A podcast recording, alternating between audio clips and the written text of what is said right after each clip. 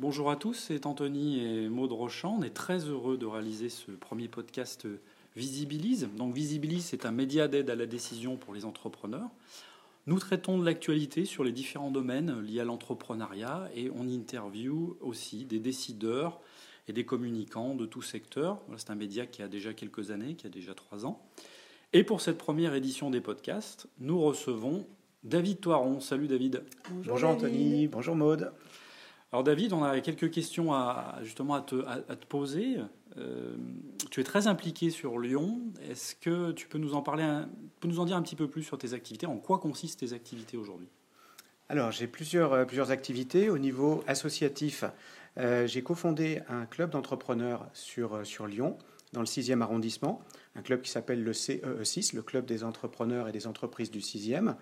Euh, c'est un club qui va fêter ses 5 ans cette année et euh, qui a été créé à l'initiative de, de CGECO, euh, nouvellement renommée Implide, qui est une société de conseil basée au cœur du 6e.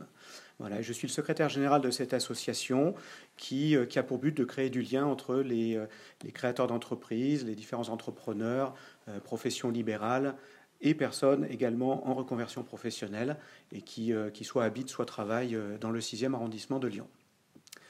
D'accord. Voilà, donc ça c'est mon activité, on va dire, associative et bénévole. Euh, à côté de cela, j'ai euh, également deux, deux, petites entreprises.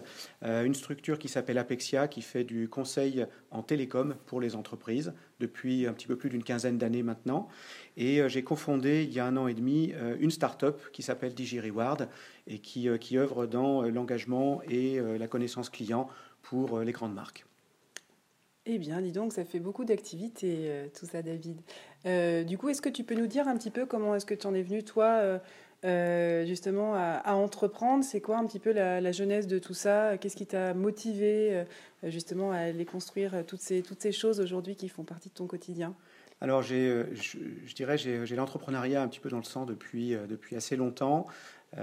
lorsque j'étais salarié, fin des années 90, en région parisienne, j'avais déjà monté un premier projet avec un collègue un projet de développement informatique euh, où nous avions l'ambition en fait de créer un logiciel qui permette euh, aux enseignants de corriger de manière automatique les QCM une tâche qui est assez, euh, assez fastidieuse et qui pouvait déjà à l'époque être assez facilement automatisable.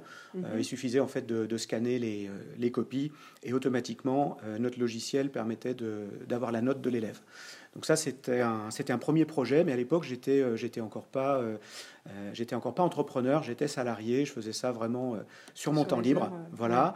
Et puis, il n'y avait pas non plus les, les, différents formats auto-entrepreneurs qu'on a aujourd'hui qui permettent de faire ça de manière un petit peu plus structurée qu'à l'époque. Donc c'est quelque chose qui n'a pas, qui n'a pas vraiment décollé. On en a vendu quelques, quelques copies, et puis finalement après, j'ai, j'ai complètement changé de région. Je suis revenu sur Lyon, d'où je suis originaire. Et euh, ça a été ma première vraie expérience d'entrepreneuriat, puisque là, j'ai créé ma première structure qui déjà était dans le domaine de l'informatique et des télécoms. Donc ça, c'était en 99. 99. 99. Et euh, voilà, je m'étais posé pas mal de questions, parce que c'est vrai que le statut de salarié est un statut qui est quand même euh, relativement confortable, euh, surtout si la boîte euh, fonctionne bien, si on a une bonne ambiance avec les collègues, etc. Donc si les conditions sont bonnes, c'est parfois difficile de, franchir le cap et de devenir entrepreneur. Mais j'avais vraiment envie de, voler de mes propres ailes et j'ai eu une opportunité qui était en fait de, créer cette structure fin 99. où j'ai pu travailler pendant presque un an sur la partie informatique et j'ai pris le virage des télécoms au tout début des années 2000. Voilà, donc je suis dans les télécommunications depuis, euh, depuis cette époque-là. Euh, à côté de ça, j'ai euh, il y a quelques années également cofondé une, une première start-up qui s'appelait Axelio Conseil et qui a, qui a été assez connue à, l'époque pour avoir créé un portail d'envoi de courrier qui s'appelait Mon Facteur en ligne. Et Mon Facteur en ligne permettait en fait d'envoyer des courriers recommandés, des fax, des courriers simples directement depuis son, son PC dans son canapé.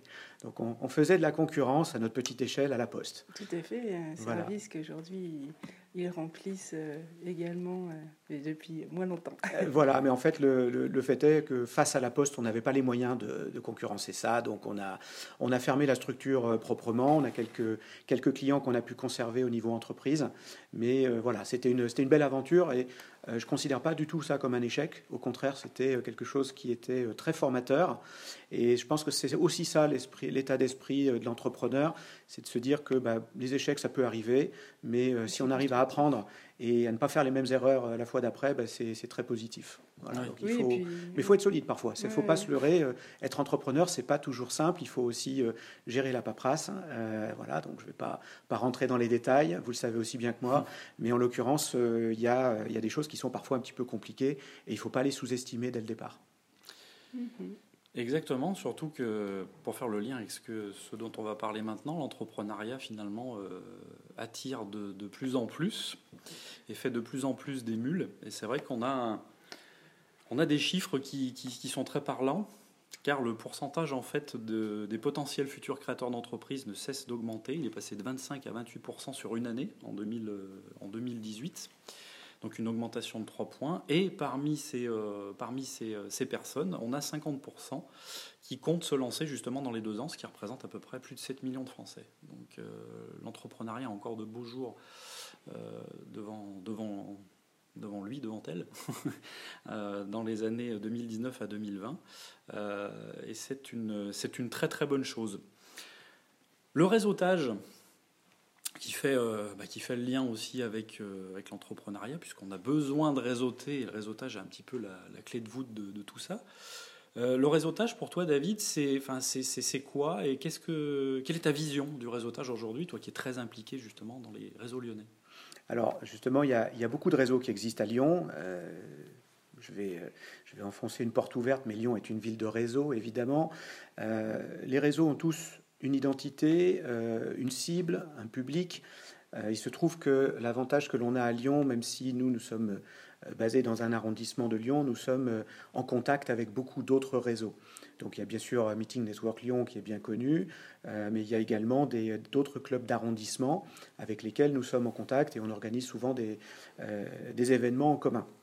Donc le, le réseautage, Aujourd'hui, euh, c'est vraiment une réponse à un besoin, et notamment des, entrepreneurs qui, euh, qui, ont besoin de se faire connaître. Donc ça, premièrement, il y a cette, notion de, visibilité pour un, entrepreneur qui n'a pas de notoriété. Il faut déjà qu'il aille au contact euh, du terrain pour trouver bah, peut-être des clients potentiels, mais aussi des partenaires, simplement des gens avec qui échanger sur son projet, le fameux effet miroir qui est très important dans le, dans le réseautage. Et puis, euh, il ne faut pas non plus oublier quelque chose d'important, c'est que lorsqu'on est créateur d'entreprise, on peut être parfois un peu seul. Et donc, rompre l'isolement, c'est quelque chose qui est important. Et euh, les, euh, les, événements que l'on fait dans le, cadre dans le cadre des différents réseaux permettent justement de, de, sortir un petit peu de son quotidien de travail, de voir autre chose et de se redonner de l'énergie, de se rebooster. Donc il y a tous ces, tous ces, toutes ces choses-là auxquelles on essaye de répondre lorsqu'on fait du, du réseautage. Euh, il faut trouver un réseau dans lequel on, se sent bien. Euh, si on cherche uniquement à faire du business, il y a euh, des réseaux qui sont voilà, des réseaux pur business. Mm, mm, mm. nous, on est plutôt dans le CE6 un, réseau où on peut faire du business, c'est différent. C'est-à-dire que notre, notre cœur de métier, entre guillemets, au niveau de l'association, c'est plutôt de créer du lien, de, de rompre l'isolement, de donner de la formation et de l'information à nos adhérents, les faire monter en compétences sur, sur différents sujets. Donc c'est un, un lieu d'échange, toujours avec euh, une part de convivialité, parce que finalement on se retrouve autour des mêmes problématiques. Et, euh, et, comme on est avec des gens qui ont un petit peu la même vision de l'entrepreneuriat, bah, forcément quand on a des points communs, ça se passe bien. Et en général, on, on peut se faire des amis dans ce genre de réseau aussi. C'est plus un cercle bienveillant, on va dire, du coup, dans ce. C'est en tout cas, voilà, une des valeurs sur lesquelles on, on, insiste effectivement parce que euh, on se retrouve dans ce réseau-là avec souvent euh, des problématiques qui sont euh, parfois un peu lourdes, et c'est bien de pouvoir partager avec d'autres. Et la bienveillance est très importante, sinon on ne partage pas. Si on est face à des gens qui vous jugent et qui ne sont pas bienveillants, on ne va pas revenir. Donc pour qu'un club fonctionne, qu'un réseau fonctionne, il faut qu'il y ait cette part de convivialité, il ne faut pas que ce soit que ça, sinon, euh, sinon c'est un club de vacances. Donc euh, c'est une des conditions sine qua non, mais c'est euh, loin d'être suffisant. Et il faut, il faut le structurer. Pour moi, le réseau, ça doit être structuré pour être efficace. Oui, surtout que ce que tu disais tout à l'heure, on a souvent des problématiques entrepreneuriales, on va dire, communes. Euh, ce qui permet aussi de, on va dire brainstormer entre guillemets euh, et puis de d'avoir une prise de recul, un petit peu sur tout ça et puis de voir finalement euh, ben, au fond de juste au fond de notre rue voir un petit peu ce qui, ce qui se passe parce qu'on a la tête dans le guidon et on n'a pas le temps justement de lever la tête. Donc c'est vrai que ça permet aussi d'avoir des échanges un peu privilégiés avec d'autres entrepreneurs et d'élargir son cercle de, relations oui. Je voulais juste rebondir sur, sur les chiffres que tu donnais tout à l'heure. Euh, on a remarqué au niveau local, effectivement, une forte hausse euh, des gens qui deviennent entrepreneurs. Je dirais il y a peut-être deux populations distinctes. Il y a ceux qui sont entrepreneurs depuis toujours, qui sont vraiment des entrepreneurs dans le sang et dans l'âme, et il y en a d'autres malheureusement que j'appellerais peut-être des entrepreneurs contraints. Euh, ce sont des gens qui vont se retrouver sans travail, qui vont vraiment être tellement mal dans leur, dans leur métier, qui vont vouloir changer eh bien ces gens-là, il faut qu'on les accompagne. Parce que ce n'est pas parce qu'ils sont contraints au départ qu'ils vont pas devenir de super entrepreneurs, mhm. mais euh, parfois il faut les aider un petit peu aussi parce qu'ils arrivent là sans avoir complètement mhm. euh, tracé le, chemin depuis longtemps. Comme certaines formes de salariat déguisé aussi parfois, ou en tout cas euh, assimilation, un statut de free aussi parfois. Euh, de quelqu'un qui va justement avoir une activité à 100% aussi pour une entreprise, ça peut être aussi euh, justement une problématique à affronter qui peut être un petit peu, un petit peu délicate. C'est vrai, et puis au niveau, au niveau légal, il faut faire attention parce que euh, un freelance qui a un seul donneur d'ordre, son contrat peut être requalifié en contrat de travail. Ce n'est bien ni pour l'entreprise qui, qui l'utilise comme fournisseur, ni pour le freelance entrepreneur, puisque lui-même va être très très dépendant d'un seul client. Euh, et voilà, en, général, il faut éviter ça, il faut essayer au contraire de, diluer le risque.